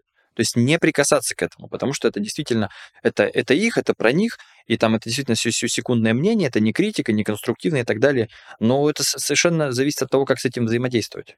То есть это, это пригодно для контакта. Просто меня контакт с комментариями не повреждает настолько, чтобы я вот действительно ну, к ним не прикасался. Поэтому я сугубо по настроению это делаю. То есть если у меня есть настроение почитать, там, что люди говорят, при всем осознании того, что говоришь ты, о том, что это секундная какая-то связь, я могу с кем-то попробовать вступить в диалог. Могу, если у меня есть настроение ругаться, я могу с кем-нибудь даже поругаться. То есть там это, ну, вот буквально как... Э, э, это же тоже творчество, ругаться. Если посмотреть фильмы Гая Ричи, там, я не знаю, там прикольно, люди обзывают друг друга и все такое, прикольно ругаются. Поэтому если кто-нибудь что-то там пишет, можно как-нибудь смешно его отругать. Ну, если это вообще... То есть это, это просто форма развлечения. Это не какой-то, скажем... Это комментарий, это не бессмыслица и не клака. Ну, тогда это кажется. не обратная связь, это просто Почему? форма развлечения. Так это в случае, если я ругаюсь. А если человек мне... Например, а, они же все равно какие-то впечатления отсекают. Что-то в этом есть. И это даже если это секундное впечатление, допустим, это его. Но он ощутил это в контакте со мной я, я не должен все свое творчество перелопатить из-за того, что один чувак что-то там сказанул. Но я на самом деле могу с ним пообщаться. Если он какие-то м- зачатки здравого смысла демонстрирует, можно ему задать вопросы какие-то. Ну, условно говоря, ты можешь понять просто, что, а, оказывается, вот таких людей, у таких людей то, что я делаю, вызывает вот такую реакцию. Это не говорит о том, что, ну, а я что с думаю, этим делать? Понимаешь, у меня другой процесс. Может, мы все разные, безусловно. Угу. У меня возникает другой совершенно процесс, потому что а, я-то сама про себя больше всех знаю и сама себя могу отхерачить получше, чем угу. другой человек. Поэтому, когда я сталкиваюсь с такими, с такой обратной связью, с, так, с таким способом общения, а, я Э, ну, понимаю, что это не ко мне относится, это не делает меня лучше, это не помогает мне стать лучше, это не конструктивно вообще. Смотря как использовать. Изначально оно может действительно выглядеть неконструктивно, но это как вот, я не знаю, даже в самой дерьмовой книге э, чего-нибудь ты для себя можешь найти. Может, на всю книгу там всего лишь один удачный э, оборот какой-то, и такой, вся, вся книга параша, но вот эта вот, вот эта вот формулировка неплохая. Хорошая книга, просто в, в, в ней не нужно ковыряться, как в куче говна, чтобы найти там что-нибудь интересное. И даже если мы комментарии рассматриваем как э, действительно там прорва бессмысленных каких-то мнений, излишне агрессивных, с ними все равно можно повзаимодействовать так, э, ну, то есть это, э, если цель изначально личное развитие, то ты можешь на самом деле так повзаимодействовать. Да, там нету грамотной, структурированной обратной связи, которая может тебе указать на то, что сделать лучше или хуже. Иногда, даже если она грамотно там расписана, ты можешь банально быть не согласен с этим. То есть банально считать, что да, ты предлагаешь, ты, например, говоришь, что мне можно стать там так, более таким, и это будет развитие. А я говорю, да, я согласен, что мне стать, можно стать более таким, но это не развитие. Это просто там шаг в сторону или даже где-то деградация, или я же не хочу быть таким. То есть Э, понятно, что сам потенциал к развитию не заложен готово в комментариях, но ими можно воспользоваться для этого при желании. То есть, э, а иногда даже я могу это рассматривать, например, не как их обратную связь на меня, а просто, ну, это просто люди, они что-то мне сказали, и я могу им что-то ответить. То есть это как, не знаю, моя обратная связь. Там же нас еще смотрят не, не десятки тысяч людей, и комментариев там, ну, штук сто, там, не знаю, ну, ну, да, если интересно, я могу выяснить. Но если хочешь, можешь выяснить. То есть это всего лишь 100 каких-то высказываний, там, и с некоторыми из них, э, некоторые могут показаться любопытными, на них можно отреагировать. Чисто как будто человек мне это сказал. И я просто отвечаю ему как бы на это. То есть это по настроению какой-то такой процесс, э, не знаю. Да, ты прав, если это 15 тысяч просмотров, это меньше 100 комментариев даже. Ну вот. А, но тут еще такой момент, что, ну, иногда, просто тут надо понимать, о чем Лена говорит и о чем ты, э, потому что Лена говорит глобально о том, что когда ты заходишь в, и читаешь комментарии под работой, которые посмотрело миллион человек, там действительно, может быть, и не стоит это все открывать. Ну, хотя я вот э, под концертом все комментарии прочитал. Так можно же по настроению. То есть, да, вот, да, я есть, захожу. есть одна крайняя позиция, реально все это читать и все это принимать на свой счет, а вторая это сказать, что это вообще меня не касается. Но можно попробовать наладить более такое иньян, более парадоксальное такое какое-то промежуточное, mm-hmm. типа сугубо по настроению, по, по ощущениям. Разобрались. Вернемся к ребенку, который вызывает ненависть. Так. Мы там все, все, что у тебя было по этой теме сказать. Ну, если я сказал, самое главное, что э, если ты что-то чувствуешь, да, что вот отношения портит, э, скажем, тебе совершенно не обязательно действия совершать из этого чувства, а ты можешь притянуть свое отношение из каких-то других. Например, в случае с ребенком действительно увидеть там не свою мать или отца, или какую-то сволочь, или там люди, например, вот он себя сейчас так ведет, а потом будет вести себя вот так, и я, и, и я знаю таких людей, это вообще это мразь. То есть сейчас он меня там ударил, в три года, в пять лет там он в меня еще что-то кинет, в семь лет он еще сильнее меня ударит, в 13 прыгнет ножом, в 27 он там выйдет и просто там устроит стрельбу в школе. То есть это вот такой... Он сейчас еще пока тебя просто укусил в два с половиной года, а ты уже видишь террориста там. И действительно к нему так относишься уже. Это, если что, не какая-то редкость. То есть это максимально типичное поведение абсолютно для матерей, особенно тревожных, которые, видя вот в ребенке сейчас, что он не делает домашку, они уже видят, как он стал необязательным и недисциплинированным, а значит, не сдал экзамены, а значит, не поступил в ВУЗ, а значит, дневник баскетболиста — это документалка про то, как он потом будет там зарабатывать э, известными способами деньги. Ну, не смотрели фильм, да? Смотрели. Ну, тогда понятно. Просто, понимаешь, а, получается, терапию надо вести с родителями в первую очередь, а не с детьми, которые ему уже 30, и которых это, мать ненавидела в детстве. Это логичное предположение, э, но это не всегда доступно это никогда недоступно. С родителями Вообще, Ну, конечно. Ну это, ну, это единицы делают в Москве. Ну, может быть, но, скажем, я это просто говорю как человек, который очень много раз э, по ребенку быстро добирался до родителей. То есть, э, скажем, даже если родитель э, плох, и у него там какой-то там действительно озлобленный, там еще, ну вот, ну, как будто плохой человек.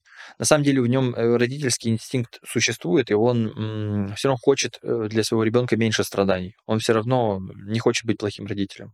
Это почти всегда так. И его можно вполне конкретно за это зацепить, то есть сказать ему, вот смотри. Сколько, у скольких родителей есть деньги на психотерапевта? Я не знаю, Это но... недоступная услуга совершенно, а, а почему, потребность... Почему ты так думаешь, что она недоступная? Ну, уверена. Я прошла начальную школу, среднюю школу, детский сад несколько раз уже. Вот сейчас у меня снова другие дети, снова детский сад, школа и так далее. Я вижу, что а, даже родители, которые а, могут оплатить психотерапевта, идут туда, как в аптеку в крайнем случае. Безусловно, люди, как правило, э, когда ребенок приходит, когда просто ребенок становится неудобным, они приходят, его буквально складывают на стол, говорят, эта хрень сломалась, давай-ка с этим что-то сделай. Но терапевт обычно в состоянии э, обрисовать ситуацию для родителя так, чтобы родитель начал лечиться. Я просто это говорю, потому что я делал это даже не десятки раз. То есть это какая-то такая практика, которая я даже уже не чувствую, что я что-то делаю. То есть действительно приводит ребенка, он какое-то время ходит, потом ты говоришь, а вот с ребенком вот это происходит, а у вас вот, вот это, да, и вот это, а вот я знаю, что с этим делать, вы можете, ну, если, вы хотите, чтобы это прекратилось, можете мне дать шанс с этим справиться, можете сами походить на терапию.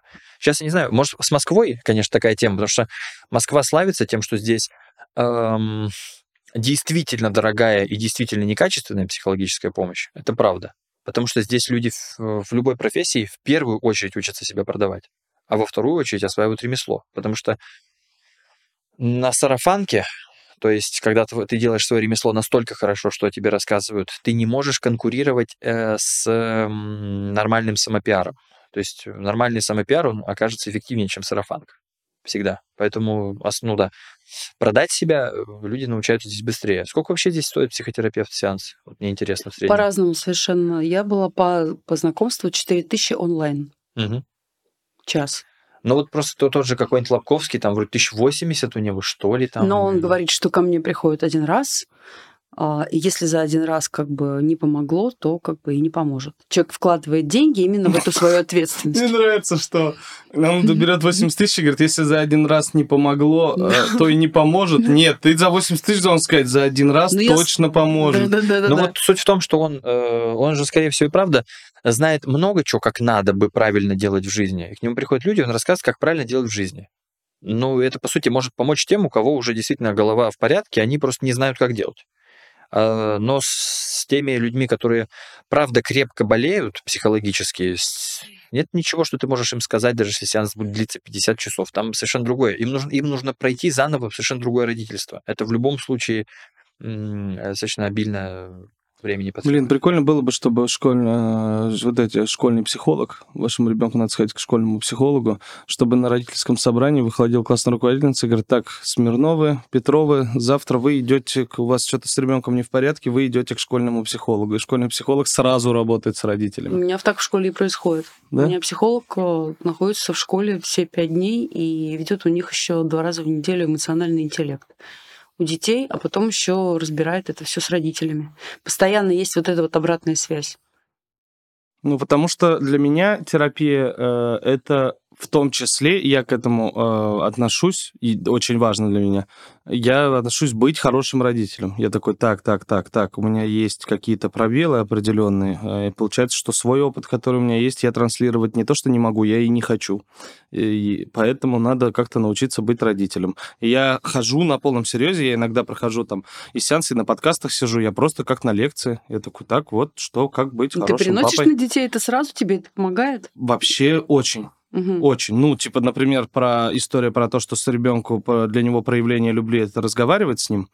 И, например, мы на одном из подкастов прошлых, который не выйдет, а, выяснили, что, например, оказывается, я ребенка часто обнимаю, и он становится от этого тревожным, Мгм. потому что э, это я его обнимаю часто не из любви, а из тревоги. То есть я Мгм. внутри такой, типа, слышишь, Мгм, вот-вот, все мгм. вот сразу, понимаешь? И от этого ребенок становится тревожным. То есть если я хочу ему показать любовь, я лучше буду с ним больше чуть разговаривать, про, про старшего сейчас говорим, и обнимать его действительно, когда я чувствую именно любовь, а не просто тревогу. Типа, ой, что-то минут пять не разговаривал с ним, ой, я что-то на телефон отвлекся, он, наверное, подумает, что я его не люблю, а я хочу, чтобы он знал, что я его люблю, и вот это вот. Мгм. Понимаешь, вот такие моменты? Понимаю, очень И я хорошо. такой, все, все перенес, ага, уяснил, отследил, сделал, сразу увидел результат, такой, все, ок. Например, прикольно же ребенка гораздо интереснее взять с собой на работу, чем водить его по, по игровым. То есть ты можешь придумать ребенку миллиард развлечений, типа и картинг сегодня, и вот это ты стараешься его развлечь. А иногда можно ребенка просто взять, сказать, поехали по моим делам, он такой, да, по твоим делам точно кайф, поехали, вообще все интересно, что ты делаешь. Ну, типа даже вот какие-то такие моменты, которые я узнал тоже не из своего опыта. Это я Мгм. не вспомнил, что, ой, мне вообще-то с мамой нравилось ходить по ее делам. Не нравилось. А, Поэтому, со- соответственно, а, я это узнал вот как-то, как, как на лекции. Типа я такой, было бы круто, чтобы с родителями, наверное, работали. Вот. А, Что дальше? Ну, то, что, про, про что ты говоришь, ты говоришь только про чувство эмпатии постоянное, которое, ну, в общем-то, да, чувствовать, что чувствует другой, и А, хорошо понимать, э, что с ним сейчас происходит. Не, скорее, я говорю про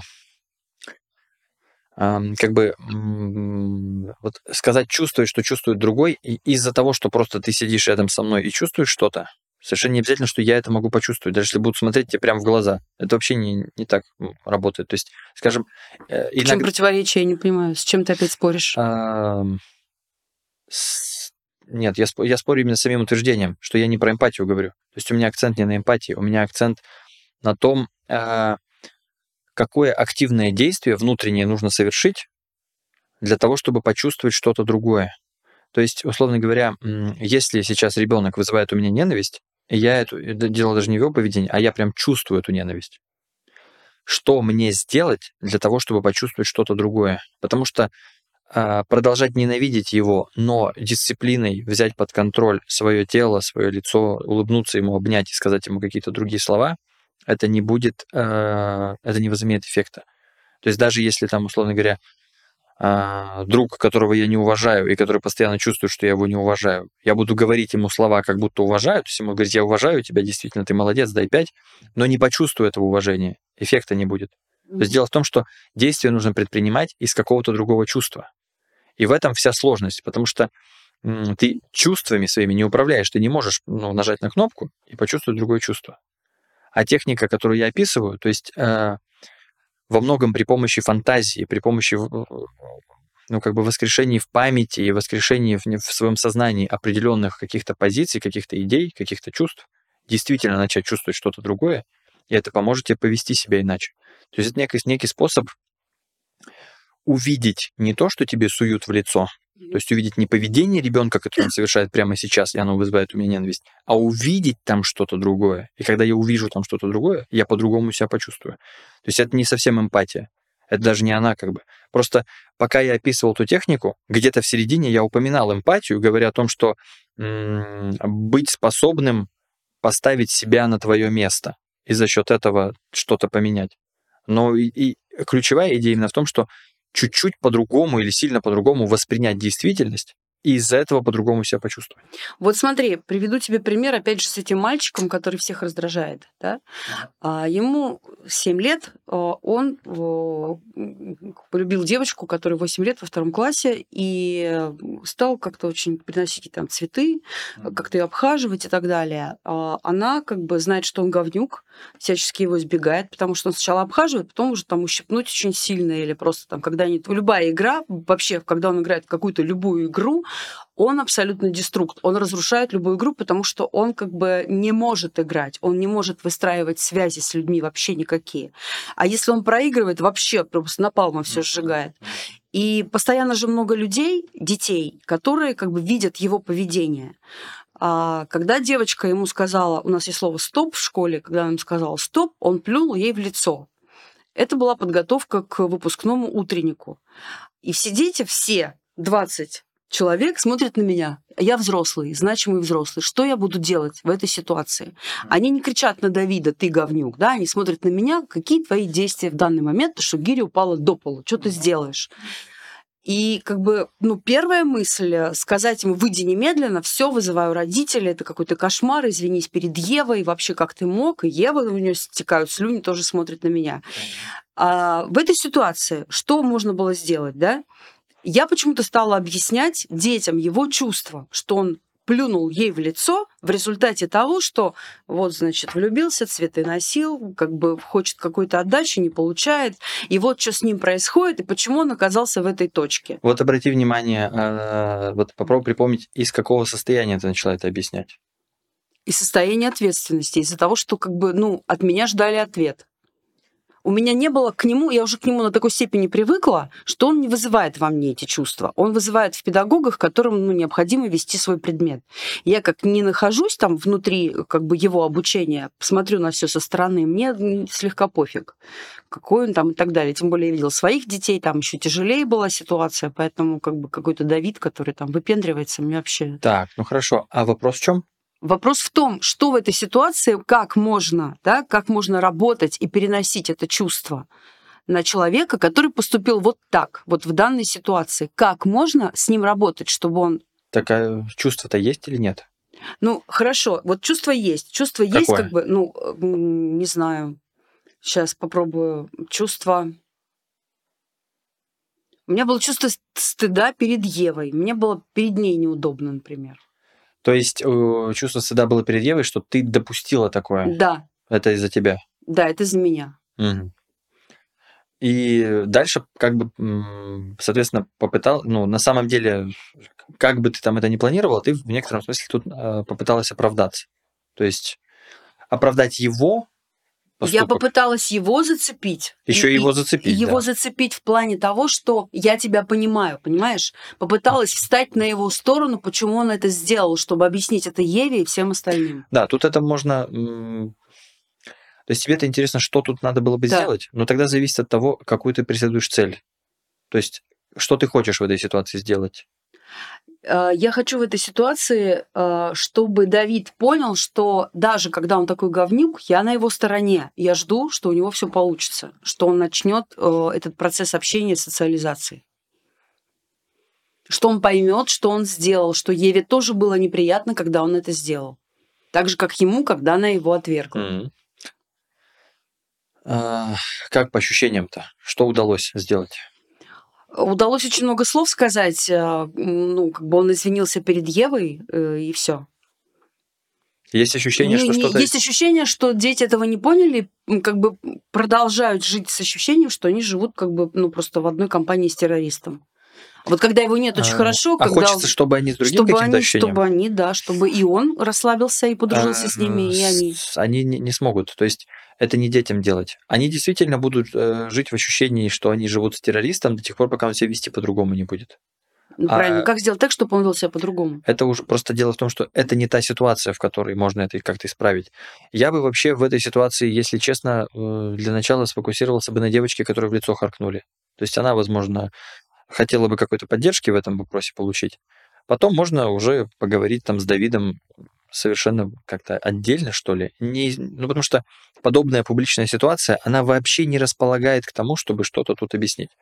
Здесь дети-то смотрят э, действительно все, э, как ты верно отмечаешь, на взрослого моментально, чтобы посмотреть, как вообще э, взрослый будет реагировать и какой градус серьезности он задаст этому процессу. То есть, если взрослый начнет действительно паниковать или уничтожать там Давида или еще что-то делать, то они это правда воспримут как некую катастрофу. Если, то есть тут очень зависит от того, какой градус серьезности ты придашь этой ситуации. Потому что, по сути, это правда в том, что вообще ничего такого не случилось. Пацан плюнул девочке в лицо. Ну, такой типа, дурацкий поступок, неприятный, вызывает э, там, слюни, вызывает отвращение. То есть это, ну, типа, мерзко как-то, глупо, но ну, в таком каком-то разрезе, что не в смысле, что это фу, мерзко и глупо. В смысле, ну, типа, ну, какая-то хрень произошла. Такая. Можно действительно вытереть ей лицо, поинтересоваться. Привыкай. Да не, не- ну, вдруг она этого и хотела. То есть я не знаю, там, может быть, у нее уже что-то есть, какие-то задатки. Но вытереть ей лицо... Что поинте- только не будет на твоем лице. Да, поинтерес... э, поинтерес... Я-то знаю, да, типа, поинтерес- поинтересоваться, как она вообще себя чувствует, все ли в порядке, там, э, позже. То есть дело в том, что травма всегда же, скажем, она вызывается не сколько событием, сколько отсутствием поддержки после этого. Поэтому, как мне кажется, в самой этой ситуации, когда стоит 20 детей и смотрят на тебя, стоит девочка, у которой стекает ДНК Давида по лицу, и сам Давид, который понимает, что, что же он сделал, в самой этой ситуации ничего особо делать-то не надо. Можно просто привести в порядок одного пострадавшего ребенка, второго там как-то э, ну, на, на него обратить внимание, как-то, может, его там поговорить с ним после этого уже. Но вот когда они все вот так вот залипают, все стоят, смотрят, не знаю, надо ли что-то делать. Это просто неудобная ситуация для того, чтобы проводить воспитательную или терапевтическую работу. Сам, сам кризис. Так они всегда такие неудобные, эти ситуации. а в- в- ну, И в жизни они тоже очень сильно неудобные. но мы же... э, Даже когда ты один на один с ребенком со в неуд- своим. Когда один на один, то уже не настолько неудобно. Но ты же находишься в эмоциях сейчас, в определенных. Ты же не можешь все так сбросить. А вот тут я работаю с ребенком. Вот об этом я как раз и рассказывал весь наш разговор. То есть о том, как А именно я это тебе говорю, что делать. это невозможно очень часто. Это просто сложно. Это не... Окей, раз это просто сложно. Э, Люди, люди как раз, э, ну просто это большая разница. Вот смотри, если призраков вообще не существует, вот вообще не существует, вот на данный момент призраков супер не существует. То есть кто-то, кто утверждает, что призраки существуют, ну это буквально ну, с, с наивысшей вероятностью, близкой, ну, таки 102% с двухпроцентной погрешностью, это какой-то либо псих, либо человеку померещилось, либо он пытается как-то захватить внимание. То есть призраков супер не существует. Вот. А вот если бы м, призраки, это была бы типа прям редкость. То есть они существуют, типа шесть раз появлялись призраки за все время, объективно задокументированный факт, что они что-то делали, действительно, это просто, это просто некий факт. Призраки — это редкость. Тогда уже совершенно другое отношение к призракам. Уже где-то есть надежда на то, что ты будешь призраком, и так далее, и так далее. То есть это не супер невозможно. Ты не мог более очевидный пример взять, потому что есть люди, которые слишком много людей, которые верят в призраков. Э, Я могу выразить им соболезнования. Но, в общем, суть в том, что просто, ладно, я про то, что между невозможно и действительно сложно есть пропасть.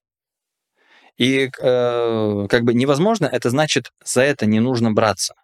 То есть невозможно, это когда мы смотрим на это как на факт, и мы уже к этому адаптируемся, мы с этим уживаемся. Потому что здесь остается только учитывать, что это так.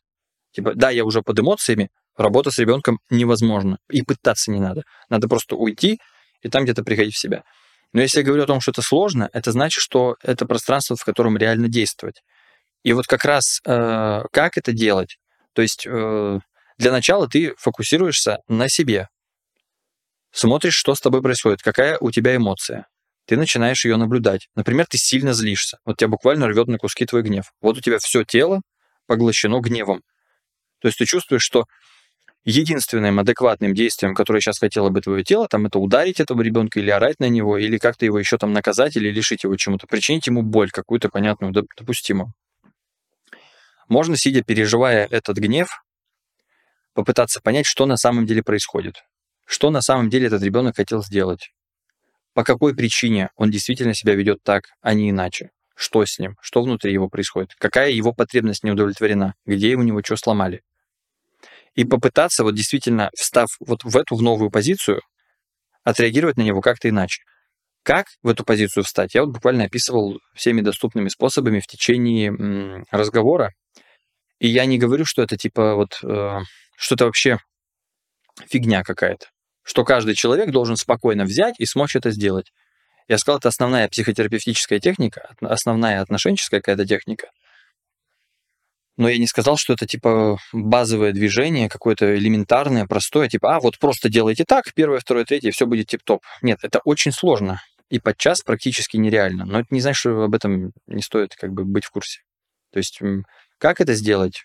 Ну, это как вы, если меня спросите, как написать смешную шутку, или как написать хорошую картину, или как там музыкальную композицию, хороший фильм, я не знаю, ну как творческий это процесс. Ну, примерно как понятно, тебе нужна камера. Перед камерой кто-то что-то должен делать. Эти люди что-то, наверное, скажут, как-то будут выглядеть. Но как сделать так, чтобы это было хорошо, это процесс творческий. Здесь то же самое. Ты должен знать, что с ребенком происходит. Ты должен из своих чувств, из сеттинга, из того, что он при каких-то обстоятельствах там плюнул в эту девочку, представлять, что с ним происходит. Ты должен иметь возможность как-то увидеть его потребности, которые не удовлетворены. Это уже просто, это, да, это то есть вопрос в том, Здесь очень много чего должно сойти, чтобы у тебя это получилось. Поэтому, в общем, терапия и профессия, что ты, ну, ты должен просто учиться делать. Вот. Ну что, я надеюсь, вообще как тебе? Полезно? Интересно было хотя бы? Интересно, интересно, да. Очень интересно. А, хорошо, что родительство – это творческий процесс, что это прозвучало, что это работа, что это опыт. Но мы во все это поверим и станем делать это, как бы, как, не знаю, как чистить зубы, наверное. А это должен делать каждый родитель ежедневно. Это же ежедневная работа, ты его каждый день видишь. Когда мы поймем, что какое-то количество людей выросло а, вот при таком отношении к родителям и стало качественными людьми. Потому что о, мы воспитываем детей, а не будущих взрослых. А если мы увидим, э, что это работает, прям тогда мы будем этим заниматься. Пока мы не знаем, чем это кончится. Очень часто у э, людей, которые как бы застраивали своих детей и не чувствовали ничего к ним и не воспитывали, вырастают прекрасные люди. Как это работает? Это же не факт, что все дети как бы вызывают ненависть, потому что у них такие были родители. А вдруг там, не знаю, 50%, вот, не знаю, бабушка в нем покойная проснулась, и вот он как бы реально себя так ведет. Такое что же может быть? Бывает так, что родители что-то не обязательно они что-то сделали неправильно. Да, и Иногда они что-то да. не сделали, и это тут тоже его сложно обвинять. И они вроде хорошие люди и классные, они, возможно, все умели и могли бы ему дать. И не разговаривали. Было... И разговаривали, ну там, а где-то не договорили, а где-то там что-то. Здесь-то идея в чем, что э, есть шанс на то, что как ты не старайся, ничего не получится? Или что? К чему? К чему? Нет. Сейчас не, увидим. Не про, не про это. Может быть и да. Просто, а, а в чем был тезис? Тезис был в том, что то, что ты описал, мы, э, когда вырастет целое поколение людей, которых воспитывали по тем принципам, которые ты сейчас озвучил, мы сможем сказать, что, а, да, Сергей, это точно работает. Пока это, типа, Лен воспринимает это как теорию. А, в смысле, что далеко не факт, что нужно так и делать? Да. Да нет, наверное, не факт. Ну, ну ладно. Что только это работает. А, ну, просто не особо есть э, какие-то конкурентоспособные подозрения, что ли. Не, не очень понятно, какие альтернативы, не очень понятно, что нам еще доступно, кроме этого. То есть, если мы хотим э, как-то помочь, что ли, как-то быть хорошими родителями, не очень понятно, что делать, кроме этого. Что делать, кроме того, чтобы э, давать какое-то вот правильное, конструктивное отношение и давать среду, в которой ребенок может развиваться. Не очевидно, на что еще можно влиять, чем еще заниматься, если ты хочешь родительство успешно сделать. Дело в том, что я э, больше не, не борюсь с этим э, чувством хороший родитель или плохой. Я вообще вообще никак не оцениваю.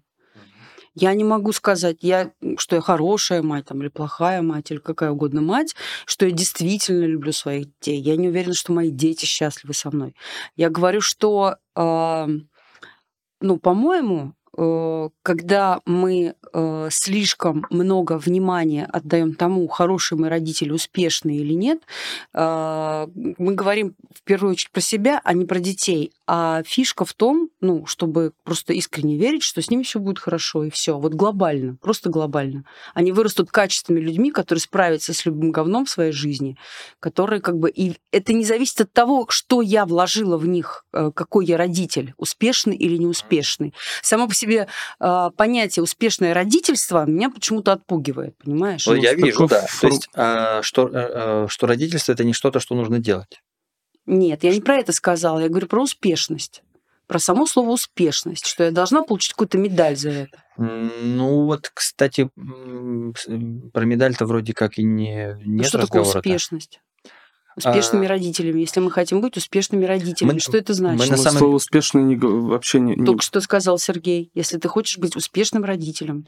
Э, нет, я, я не, не, не совсем... Я могу и на это ответить, это несложно, просто эм, не надо, скажем так, мне кажется, не стоит уклоняться от идеи того, что можно что-то сделать успешно или неуспешно.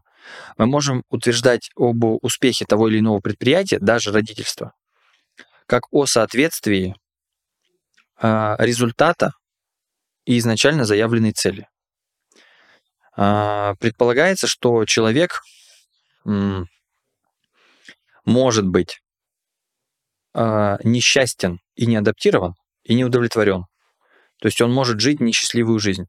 Он может быть, он может плохо выносить социум, плохо выносить, он может не, не выносить, не понимать, что ему делать со временем, он не может, может не понимать, что ему нравится, может не понимать, э, как общаться с другими людьми, не понимать, чего он хочет. Он может быть не успешен социально, не успешен в делах и не успешен во внутренней жизни, в том смысле, что это он не удовлетворен. У него есть потребность и желание выстроить интимные близкие отношения, но он не может. У него есть потребность и желание реализоваться в каком-то деле, но он не может. То есть он не удовлетворен. И, как правило, пребывает в тех чувствах, которые ему приходится выносить. То есть жизнь ему приходится скорее выдерживать, а не жить. Он не, не имеет доступа к творческой жизни, к счастливой, если ее так, ну, можно запросто ее так назвать. Соответственно, мы как родители можем хуже или лучше адаптировать его к тому, чтобы он был способен на эту самую счастливую жизнь. И у нас даже есть вполне понятные точки воздействия. То есть, условно говоря, там один ребенок действительно может играть с другими детьми, получать от этого удовольствие, отлично проводить время, и ему, в принципе, хорошо, он хотел бы этого еще. А другой может вот действительно все, все, что может, это плюнуть в лицо там девочки, которая ему нравится. Он вообще-то хотел бы не харкнуть ей в лицо, он так-то хотел бы именно вот говорить о его реальных каких-то желаниях, а, какого-то близкого контакта с ней, чтобы она чувствовала, чтобы она какую-то чувствовала к нему симпатию, и он чувствовал к ней симпатию. Но все, что из него вырывается, это вот э, харчок. Дай бог, если без соплей. И он не успешен в этом контексте. То есть это просто совершенно можно без ну, не ругая слово «успех», сказать, что он не успешен в том, чтобы реализовать свою потребность.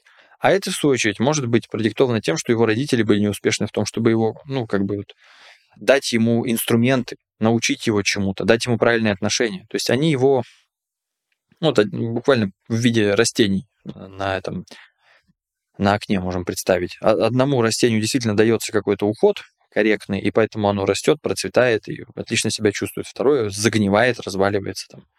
То есть понятно, что это мы решили, что это хорошо или плохо. Типа, а кто должен решать, там, хорошо или плохо? Но мы на самом деле можем решить, хорошо это или плохо. На самом деле не так тяжело представить, что человек, который умирает под забором, будучи неспособным понять, он ноги не чувствует, потому что их нет, или там, что вообще с ним. Это, это не успешный человек. Ему плохо. А кто решил, что хорошо или ему плохо? Да вот он страдает, он решил, что ему плохо. И, и нам на самом деле не нужно э, как бы это не академики решают, что ему плохо. Он, правда, выно, ну, выносит жизнь. И если ему буквально дать возможность эту жизнь жить или какую-то другую, он будет нажимать на кнопку «другая жизнь» до тех пор, пока лифт не приедет, потому что ну, он страдает. Мы, мы так и определяем норму через страдания. И, соответственно, успешный родитель – это тот, который адаптировал своего ребенка так, чтобы в текущих социально-культурно-биологических условиях этот ребенок был менее несчастен, меньше страдал. То есть это на самом деле ну, примерно так и работает. Любые возражения принимаются, конечно, они только диалог могут... Это развить. очень длинный разговор. Это, это ты, ты должен быть сам в опыте и сам должен быть родителем, чтобы... Ну, и тогда бы я послушала, что ты скажешь. Может быть, но это как бы какой-то способ скорее не слушать, что я скажу, а способ обесценить это. То есть не... Это же слова... Я же мог... Ну, не знаю, то есть в чем разница? То есть я, что не позволяет вести этот разговор? То есть тот время факт, что... сейчас, в данный момент время. Прозвучало, что тот факт, что я не родитель. Просто если бы ты был родителем, я бы тебя спросила, а вот, допустим, у тебя там, не знаю, все пошло по пизде сегодня, да, вот все, и ты полностью зациклен на себе, на своем настроении. Так. А у твоего ребенка как бы примерно такое же состояние, как у тебя, но ты не видишь его состояние сейчас, угу. не можешь. Да. Бывают такие моменты, когда ты не можешь увидеть состояние другого. Да. Я не говорю про какие-то ужасные моменты. Это может быть не, очень не, счастливые моменты, плохой... когда я получила да, роль, да. и мои дети там, допустим, страдают там, от того, что да, так конечно, булят конечно, в школе. Да. да, я думаю про то, как я сыграла вчера, угу. например, да, меня там эйфория захлестывает. А им сейчас непосредственно нужна помощь. И вот что делать в таких ситуациях? Потому что в этот момент ты, возможно, как бы, ну, проебываешь какой-то очень важный момент в их жизни. Mm-hmm. И вот сейчас им нужна конкретная все не, помощь. Все не так плохо. А, да, возможно, ты ему сейчас что-то ломаешь, а, но, как правило, успешное и неуспешное родительство, оно а, характеризуется все-таки именно средовым воздействием. То есть важно не один раз удариться и на ребенка как-то отреагировать или не отреагировать, а систематически что-то давать или не давать. То есть, видишь, э, вот я бы такую догадку, что ли, высказал. Она тебе может пригодиться, может не пригодиться, но ты вот начала, э, скажем так, наш разговор с того, что вот этот синдром самозванца, это то, из чего ты хочешь выскользнуть. И комментарии, и все прочее, это вот, понимаешь, эта штука, некое требование сделать что-то идеально, оно как петля постоянно сужается на тебе, и ты ищешь способ, даже вот как бы а, наш короткий разговор про рукопожатие и так далее, и так далее. Это все вот э, как бы нормы, правильность, успешность, корректность. Ты должна быть вот такая, оно на тебе сужается, а ты вот так хочешь из этого все время выскользнуть. То есть как бы не, э, вот и подобные требования к тебе, они, скажем, тебя действительно раздражают, отпугивают, что-то такое. Но правда в том, что тебе не нужно быть идеальной матерью и тебе не нужно тревож... действительно тревожно вот так носиться, как бы так вот ребенку что-то не то не сказать или не сделать. У тебя много времени. То есть у тебя большое пространство, и тебе нужно быть достаточно хорошей матерью. То есть действительно адаптировать ребенка к этой самой жизни настолько хорошо, насколько у тебя получится. Тебе не нужно справиться с этим идеально, безупречно, там еще как-то. Просто дать ему ту среду, вот максимально адаптивную, которую ты можешь, э, скажем, дать, не, не, не свихнувшись при этом, не забыв про свою жизнь и так далее, и так далее. То есть если ты родитель, это не значит, что ты только родитель, и что ты должен все делать безупречно, ни разу не дать ему планшет и так далее, и так далее, и так далее. Справься просто, постарайся справиться хорошо, по мере своих сил. И все, это все, что требуется, как мне кажется. Вот, ну что, время. Я так понимаю, дальше могла бы продолжаться да, дискуссия. И, и продолжаться, да, я просто не успею да. совет. Но э, вполне себе мы можем ее продолжить. Просто, Серег, заведи ребенка. Все, чтобы мы леги... э, чтобы поговорить чтобы легитимно, с... легитимно да. вести дискуссию. Ну, на самом деле, это такая тема, что э, сколько раз я уже слышал это, что сначала тебе нужно... Ну, Потом это просто происходит и не меняется никак набор тезисов, потому что, по правде говоря, то, что ты делаешь с ребенком, или то, что ты делаешь с партнером в отношениях, или то, что ты делаешь с клиентом в терапии, или с клиентом ребенком, это то же самое абсолютно. Одно и то же. Такая есть э, версия. Да. Э, не могу, кстати, не согласиться. Но э, я надеюсь, это было как минимум да, тебе, полезно. Да, да, полезно, интересно. Да. Вам, я надеюсь, тоже, Лен, спасибо огромное, спасибо что пришла. Огромное, спасибо. Э, дай бог, не последний раз.